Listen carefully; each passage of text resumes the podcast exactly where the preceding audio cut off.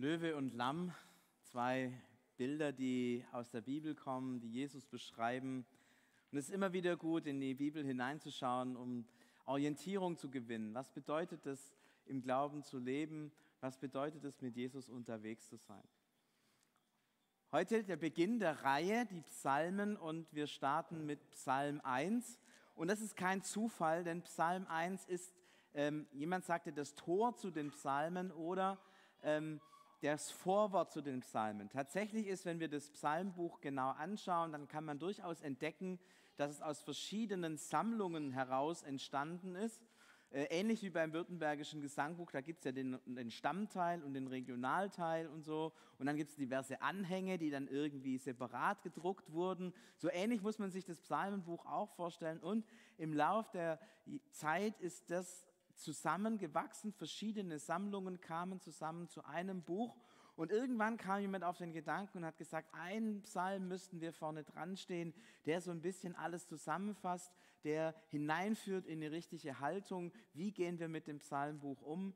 Wie lesen wir die Psalmen eigentlich richtig? Und genau das ist dann der Psalm 1. Also, wenn man so will, das Tor zu den Psalmen das Vorwort zu den Psalmen, die Gebrauchsanweisung der Psalmen, wie wir die Psalmen lesen sollen.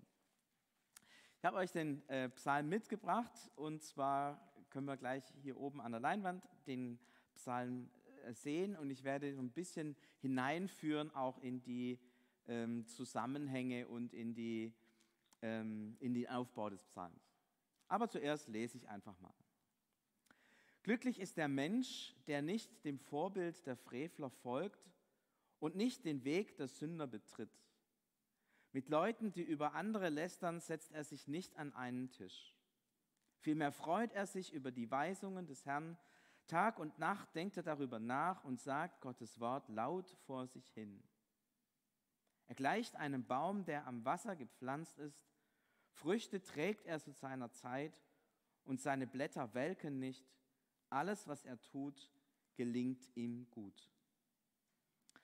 Das ist der erste Teil des Psalmes und wenn ihr genau hinschaut, seht ihr den Aufbau auch. Wir haben die Einführung, das war so ein bisschen lila gedruckt. Vielleicht können wir es noch mal ganz kurz stehen lassen. Danke.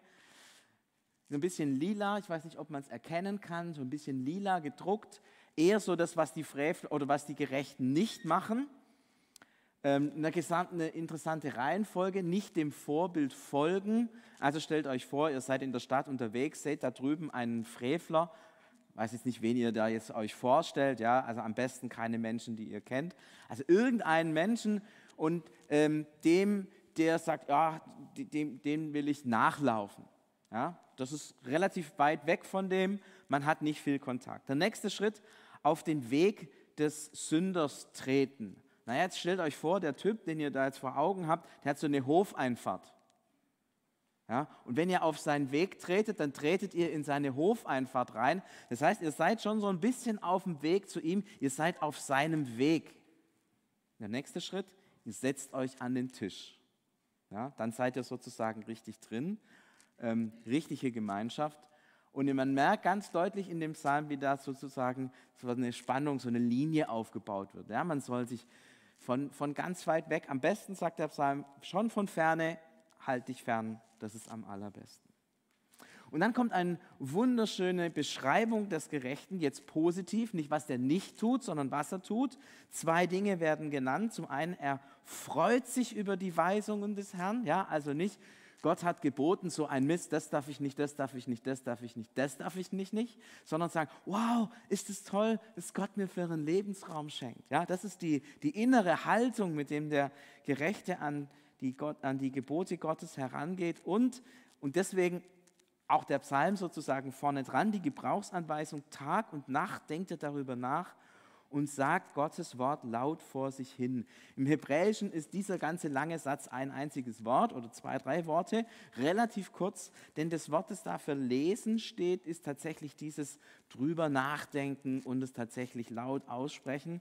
Das heißt, wenn ihr Psalmen richtig betet, Klammer auf, grundsätzlich in der Bibel richtig lesen wollt, am besten immer laut. Ist zwar ein bisschen peinlich, ja, aber in aller Regel hört ja auch keiner zu, von dem her muss es ja auch nicht peinlich sein. Und man kann ja die Lautstärke auch entsprechend einstellen.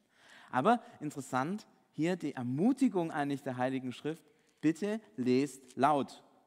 Nochmal Klammer auf, ungefähr ab dem Jahr 300 wissen wir, dass Menschen leise gelesen haben, also nur in Gedanken gelesen haben. Der Ambrosius von Mailand, einer der Bischöfe dort in Mailand, war der erste leise Leser, der in der Geschichte der Menschheit erwähnt wird als eine ganz besondere Sensation.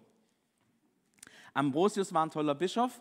Wir haben alle, so stehen sozusagen alle in seiner Nachfolge. Ich bitte euch, es ab und zu mal nicht zu tun und ab und zu auch mal laut zu lesen. Und dann ein wunderschönes Bild des Gerechten, ja, ein Baum, der am Wasser gepflanzt ist, Früchte trägt er. Ähm, manche haben vielleicht den Luthertext im Ohr, da sind von Wasserbächen die Rede. Das Wort, das da gebraucht wird, sind Kanäle, also künstlich gegrabene Kanäle, also die werden auch in Trockenzeiten nicht trocken. Dieser Baum, der kann sozusagen aus dem Vollen, schöpfen, kann ähm, blühen, sich ent, entfalten und Frucht bringen. Eine wahre Freude, wenn man so einen Baum vor allem irgendwo in Israel, in diesem heißen Land, in seiner ganzen Pracht sieht. Wunderschönes Bild des Gerechten. Aber der Psalm geht weiter. Ich lese den nächsten Abschnitt. Anders ist das bei den Frevlern. Sie gleichen der Spreu, die der Wind vom Dreschplatz fegt. Rot wieder geschrieben, weil es ein Bild ist, ja, das Bild vom Baum, das Bild von der Spreu, ganz unterschiedlich. Dann in Lila die Beschreibung. Darum können die Gewalttätigen nicht vor dem Gericht nicht bestehen und die, für Sünder ist kein Platz in der Gemeinde der Gerechten. So der positive Abschnitt fehlt hier. Ja, das ist ja auch irgendwie zu erwarten. Man will ja nichts Positives so über, über die Frevler aussagen, der grüne Teil. Und dann kommt so eine Summe drunter. Ja, der Herr achtet auf den Weg, den die Gerechten gehen, doch der Weg der Gewalttätigen führt in den Untergang. Man merkt, das Stichwort Weg kommt hier zweimal vor am Schluss. Wer es in, noch in Erinnerung hat, ganz am Anfang, erinnert euch, auch im ersten Vers kommt das Stichwort Weg vor. Ähm, und darum ganz interessant, das äh, ist die Eröffnung des Psalms und schließt auch den Psalm. So, wie gehen wir jetzt mit diesem Psalm um? Ein richtig spannender äh, Text, schönes Bild, aber auch manche Dinge, die einen so ein bisschen fragen lassen. Wie lesen wir den Psalm? Denn je nachdem, wie wir diesen Psalm lesen und verstehen, verstehen wir irgendwie die ganze Bibel oder zumindest die Psalmen richtig oder komplett falsch. Manchmal ist es ja so, dass man sich immer fragen muss, in welchem Rahmen lese ich eigentlich das, was ich lese. Wenn ich das Richtige im falschen Rahmen lese, dann, dann hat es einen komplett anderen Sinn, wie wenn man es in den richtigen Rahmen stellt. Das heißt, es ist immer wichtig zu fragen, in welchem Rahmen muss ich das eigentlich lesen, was ich lese, damit ich in die richtige Richtung denke und nicht vielleicht in falsche Richtungen abdrifte. Und bei diesem Psalm ist es sehr, sehr wichtig, denn wenn man ihn aufs Erste liest, da können einem schon ein paar Fragen kommen. Also ganz nett ist dieses Bild von dem Baum, ich glaube, das gefällt uns allen, da kann man auch nicht viel falsch machen, das ist einfach schön. Und ganz nett ist auch die Geschichte mit dem vor sich hinmurmeln beim Bibellesen. Ja, das stimmt anyway, könnt ihr immer mitnehmen. Okay, braucht man keinen Rahmen dazu, passt. Aber es gibt so ein paar andere Sachen, wo ich denke, hm, da müsste man schon genau hinschauen. Was bedeutet hier eigentlich gerecht sein? Und man könnte, wenn man den Psalm liest, denken, es meint so diese abgesonderten Wüstenheiligen. Ja, man soll nicht, denen nicht folgen, denen nicht an den Tisch sitzen, sich von denen fernhalten. Das klingt ja so nach dem Motto, am besten von allem fernhalten, am besten sich zurückziehen. Gerecht heißt, ich lebe mein Leben irgendwo in einer Klause in der Wüste, da begegne ich keinen anderen Menschen, da kann mir nichts passieren. Ist das, ist das das Bild?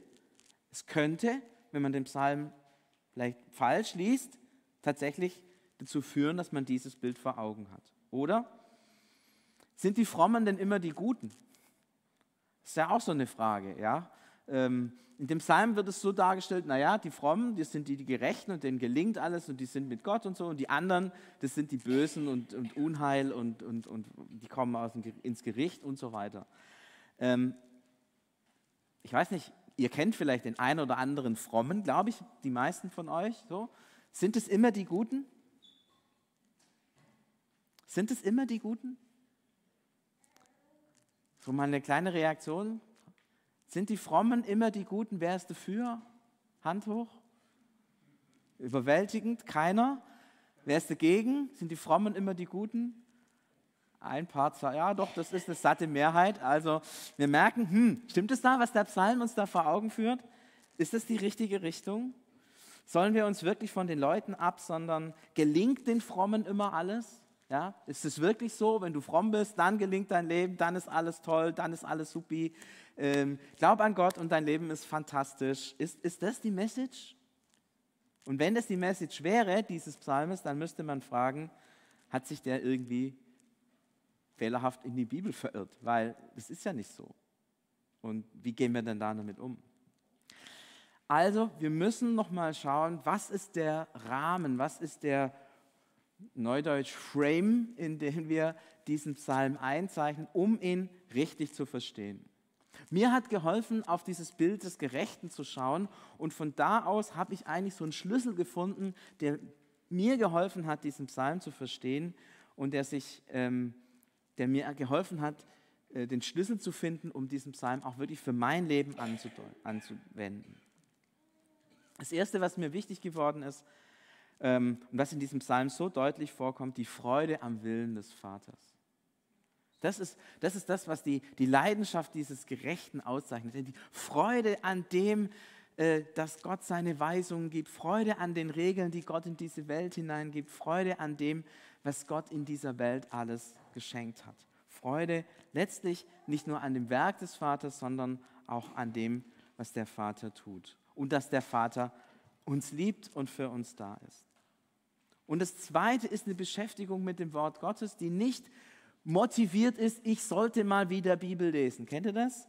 Oder man müsste mal Bibel lesen. Oder Bibel ist doch das Wort Gottes. Ach, habe ich ein schlechtes Gewissen, dass die so gut in meinem Regal steht, ähm, so dekorativ aussieht und ich merke, es fällt mir so schwer daran zu gehen, weil sich mir dies nicht erschließt.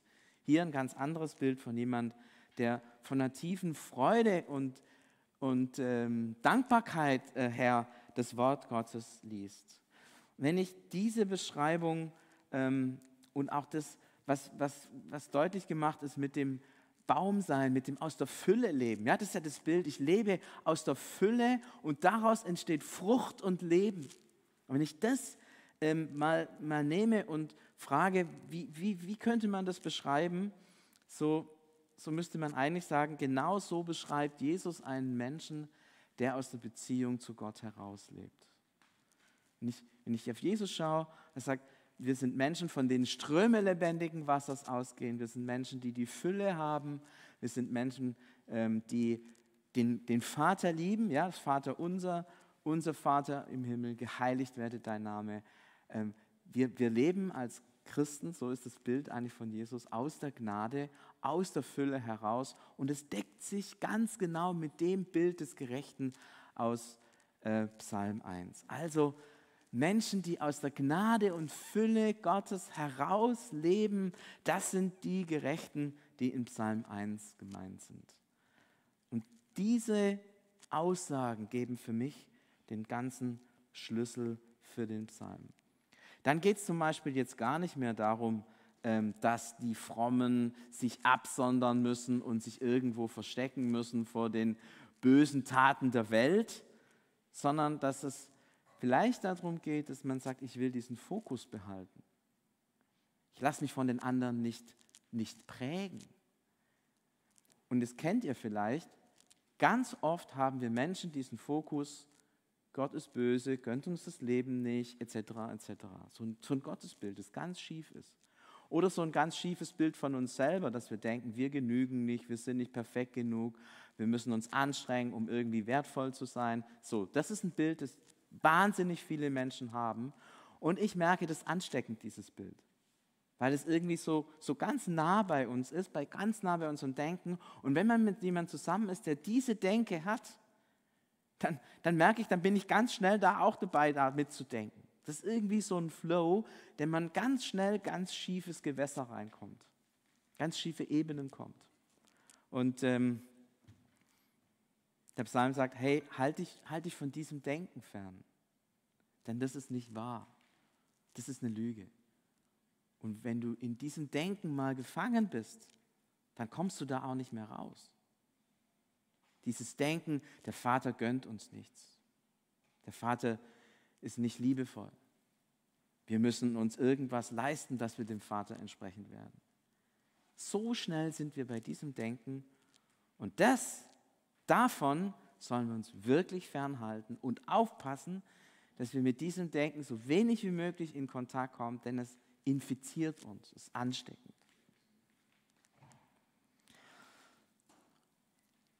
Wenn ich sage, das Bild des Gerechten ist der, der aus der Fülle Gottes, aus der Gnade Gottes heraus lebt, dann erschließt sich auch das, das Bild des Ungerechten.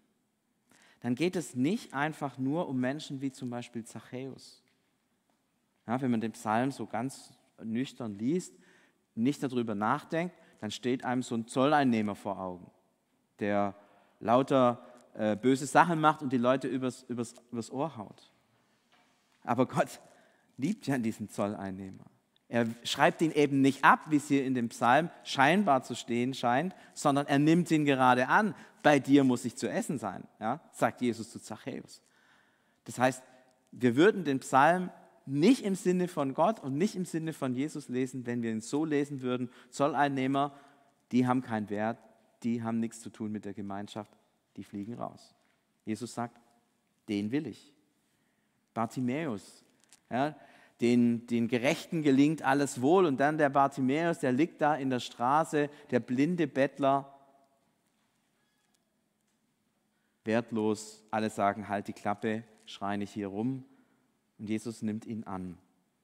Eigentlich nach dem Psalm einer, der irgendwie aus der Gemeinschaft herausgefallen ist, eigentlich ein Frevler. Oder vielleicht der Hauptmann Cornelius, ein Römer, ja, Heide sowieso, ganz schlecht, keine Chance. Und bei Jesus eben doch. Kann das sein, dass, dass dieses Bild, das man so zunächst mal hat, wenn man den Psalm liest, dass man sich so Personen wie Zachäus, Bartimäus und so weiter vor Augen hält? Kann es sein, dass das tatsächlich ein falsches Bild ist? Ich verstehe diesen Psalm an der Stelle so, dass es darum geht, dass die Frevler, die Ungerechten, die Menschen sind, die aus ihrer eigenen Gerechtigkeit heraus und nicht aus der Gnade leben. Und dann passt das wieder zusammen, wenn im Psalm heißt, sie kommen, sie halten im Gericht nicht stand oder sie, sie, sie gehen im Gericht unter oder sie kommen ins Gericht. Ja? Was, was, was hilft uns im Gericht? Was hilft uns durchs Gericht zu kommen? Unsere frommen Werke, unsere guten Taten? Nein, allein die Gnade. Und wo Menschen sich allein auf die Gnade verlassen, da haben sie im Gericht Bestand. Wo Menschen sich auf sich selbst verlassen, auf ihre Werke, auf das, was sie tun, haben sie keinen Bestand.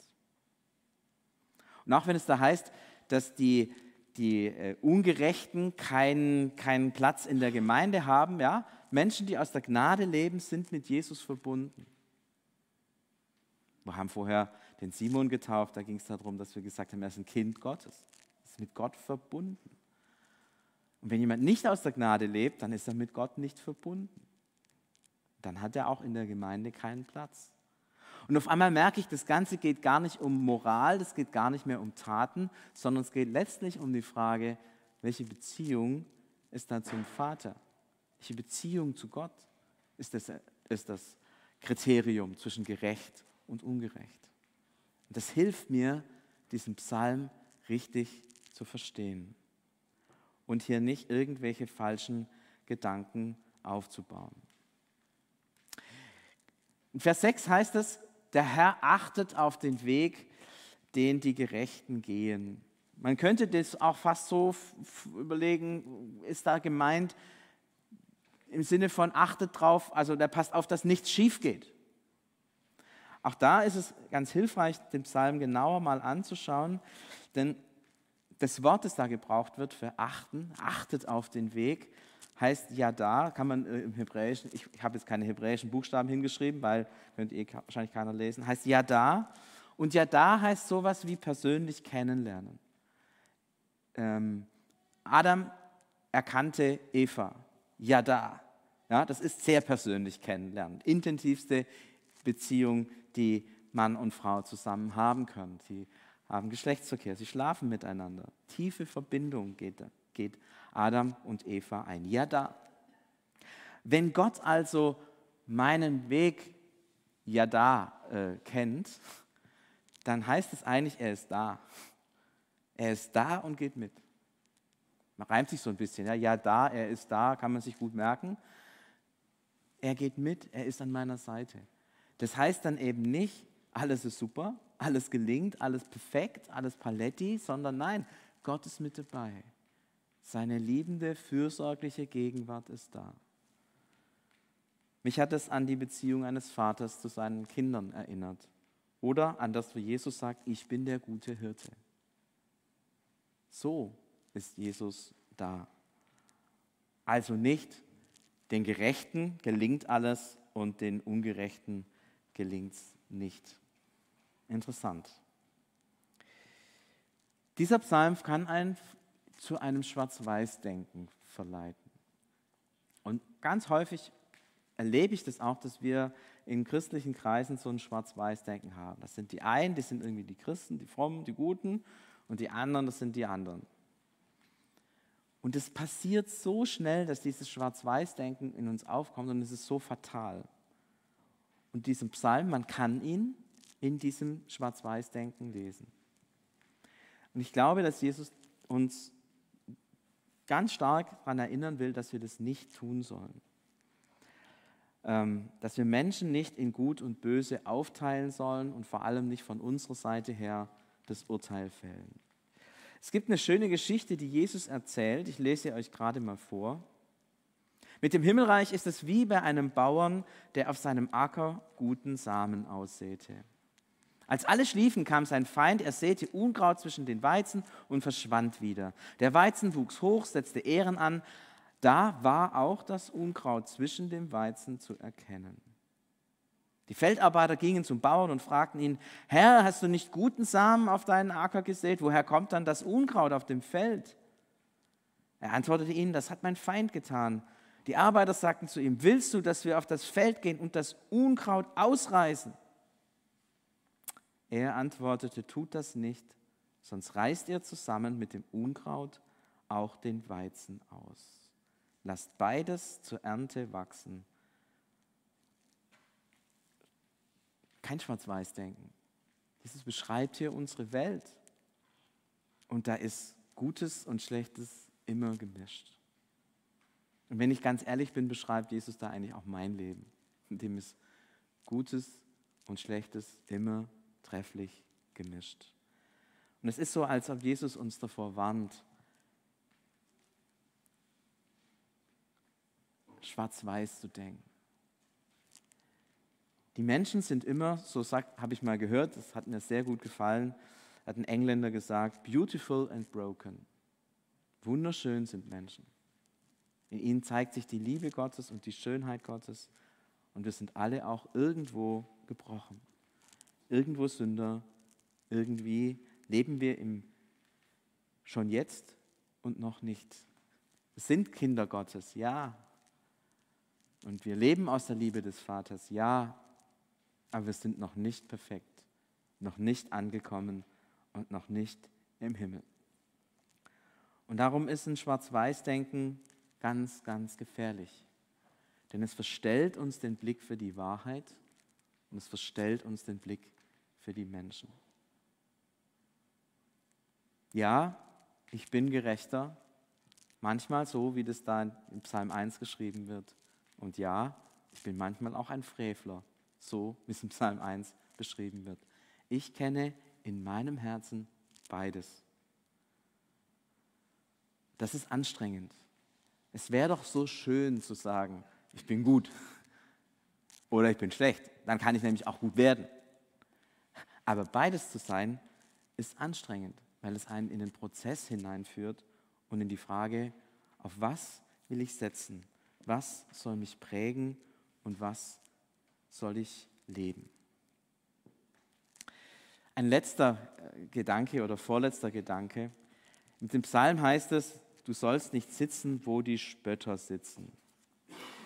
Da könnte man tatsächlich sagen, ich habe das ja auch vorher schon mal angedeutet, heißt es, wir Christen sollen möglichst christliche Bubbles bilden, christliche Blasen, in denen wir mit der Welt nichts zu tun haben. Ihr merkt schon, funktioniert nicht, wenn wir das mit dem, mit dem Schwarz-Weiß-Denken abgeschaltet haben. Dann funktionieren die christlichen Blasen nicht, weil die, die fromme Blase, äh, wenn da auch andere drin sind und eigenes Böses mit drin ist, dann ist die, ist die gar nicht so fromm. Ähm, und selbst in mir selber ist ja beides. Aber trotzdem, manchmal haben wir ja in uns so diesen Gedanken, sollen wir uns von den anderen absetzen. Ich habe eine schöne Geschichte gefunden. Ähm, einer, der äh, von Glauben ziemlich viel Ahnung hat, nämlich Jesus selber, hat Folgendes getan. Jesus sah einen Mann an einer Zollstation sitzen, der hieß Matthäus. Da sagte Jesus zu ihm, komm, folge mir. Da stand er auf und folgte Jesus. Okay, bis dahin ist alles safe. Nicht Jesus sitzt, wo die Spötter sitzen, sondern andersrum, der äh, Matthäus steht auf und folgt Jesus. Alles gut, alles, alles okay. Und dann geht es aber weiter. Später war Jesus im Haus zum Essen. Sieh doch, viele Zolleinnehmer und andere mit Schuld beladene Menschen kamen dazu. Sie aßen mit Jesus und seinen Jüngern. Das hat Jesus gelebt. Jetzt lesen wir in Psalm 1, du sollst nicht sitzen, wo die Spötter sitzen. Ich glaube, es geht tatsächlich darum, dass wir uns nicht prägen lassen von den Gedanken, die uns wegbringen, von den Gedanken, die uns von der Gnade wegbringen. Wir dürfen wissen, ich lebe aus der Fülle des Vaters heraus und das und das will ich leben, auch zusammen mit anderen, die das vielleicht noch nicht entdeckt haben. Aber ich will mich nicht prägen lassen von den Gedanken der Werkgerechtigkeit, von den Gedanken, dass ich das tun muss und das tun muss und das tun muss. Von diesen Gedanken will ich mich nicht prägen lassen. Das heißt, eigentlich sagt Jesus, geht zu den Leuten, aber nicht, um euch von ihnen prägen zu lassen, sondern um sie zu prägen. Und da dürfen wir vielleicht ein bisschen hoffnungsvoller sein als der Beter des Psalm 1, weil wir Gottes Geist in uns tragen brauchen wir keine Angst haben, dass die anderen uns prägen, sondern dass Jesus selber in uns ist und uns prägt und durch uns die Menschen beeinflusst. Ich komme zum Schluss, was nehmen wir mit? Das war jetzt ein langer Durchgang. Ich habe versucht, nochmal einzuzeichnen, in, in welchem Kontext der Psalm einzuordnen ist und wie wir ihn lesen können und sollen. Und ich möchte zum Schluss das noch hervorheben, was für mich das Entscheidende ist, die entscheidende Haltung, die, die wir leben können und die wir aus diesem Psalm auch für unser Leben herausnehmen können. Ich bin von Gott geliebt und er gibt mir gute Weisungen für mein Leben. Weil er mich liebt, gibt er mir gute Weisungen für mein Leben. Ich will mich in meinem Alltag ganz an seiner Nähe ausrichten. Sein Wort lesen, aufmerksam auf Gott sein, es ist mein Glück, mich Gottes Fürsorge anzuvertrauen. Erinnert euch, der Weg, ja da, Gott ist immer für mich da auf meinem Weg. Ich möchte euch ermutigen, wenn ihr den Psalm lest, das, das zu hören und das festzuhalten und zu sagen, genau so will ich leben. So will ich leben wie dieser Baum, der aus der Fülle Gottes heraus, aus der Gnade Gottes herauslebt und der weiß, dass es die Liebe Gottes ist, die mich trägt und der sich freut an Gottes Wort, an Gottes Weisungen und sich fokussiert auf die Nähe des guten Hirten, auf die Nähe und Liebe des Vaters. Wenn wir diesen Fokus haben für die Psalmen, dann lesen wir sie richtig. Wenn wir diesen Fokus haben für dieses Psalmbuch, dann lesen wir sie richtig.